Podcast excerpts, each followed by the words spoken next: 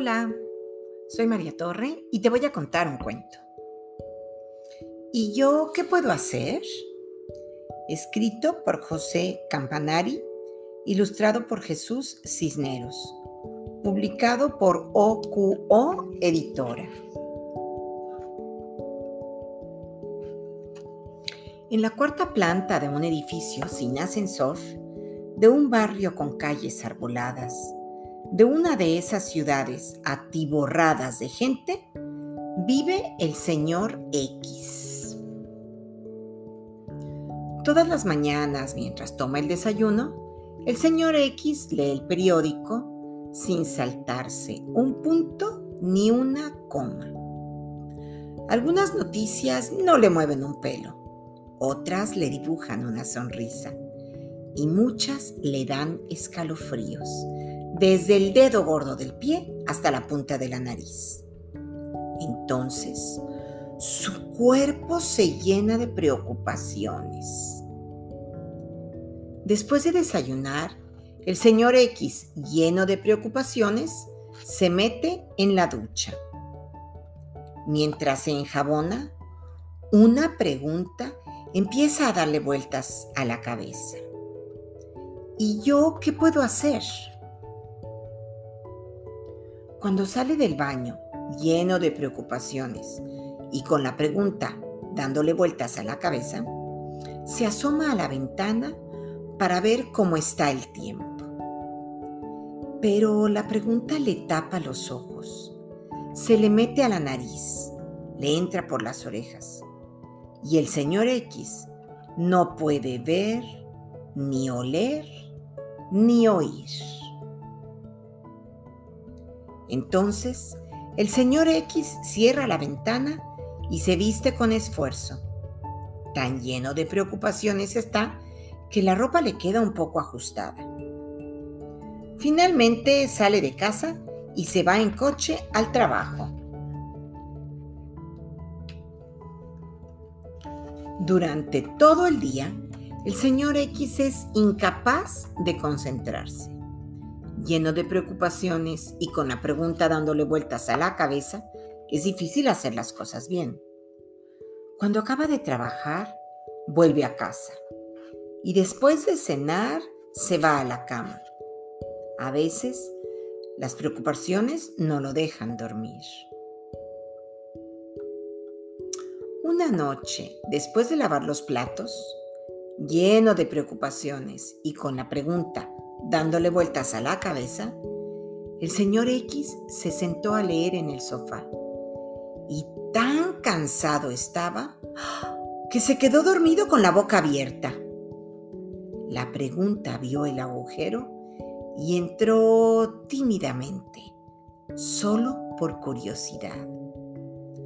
Después de pasearse por el paladar y jugar con la campanilla, se acomodó en la lengua y se quedó allí toda la noche. A la mañana siguiente, el señor X despertó un poco tarde. Leyó solo los titulares de las noticias. Se duchó a toda velocidad. Luego, se asomó a la ventana y pudo ver el cielo claro, oler las flores del balcón de la vecina oír el canto de los pájaros. Entonces abrió la boca y de la punta de la lengua salió la pregunta. ¿Y yo qué puedo hacer? La vecina del tercero salió al balcón y dijo, puede comprarme el pan, me duele una pierna y no soy capaz de bajar la escalera. El señor X no pudo decir que no y antes de que cerrara la boca, la pregunta volvió a acomodarse en la punta de la lengua. Al día siguiente, cuando el señor X iba a montar en el coche, la vecina del primero salió gritando con su hijo en brazos. Mi niño tiene mucha fiebre. Y entonces el señor X abrió la boca y la pregunta salió. ¿Y yo qué puedo hacer?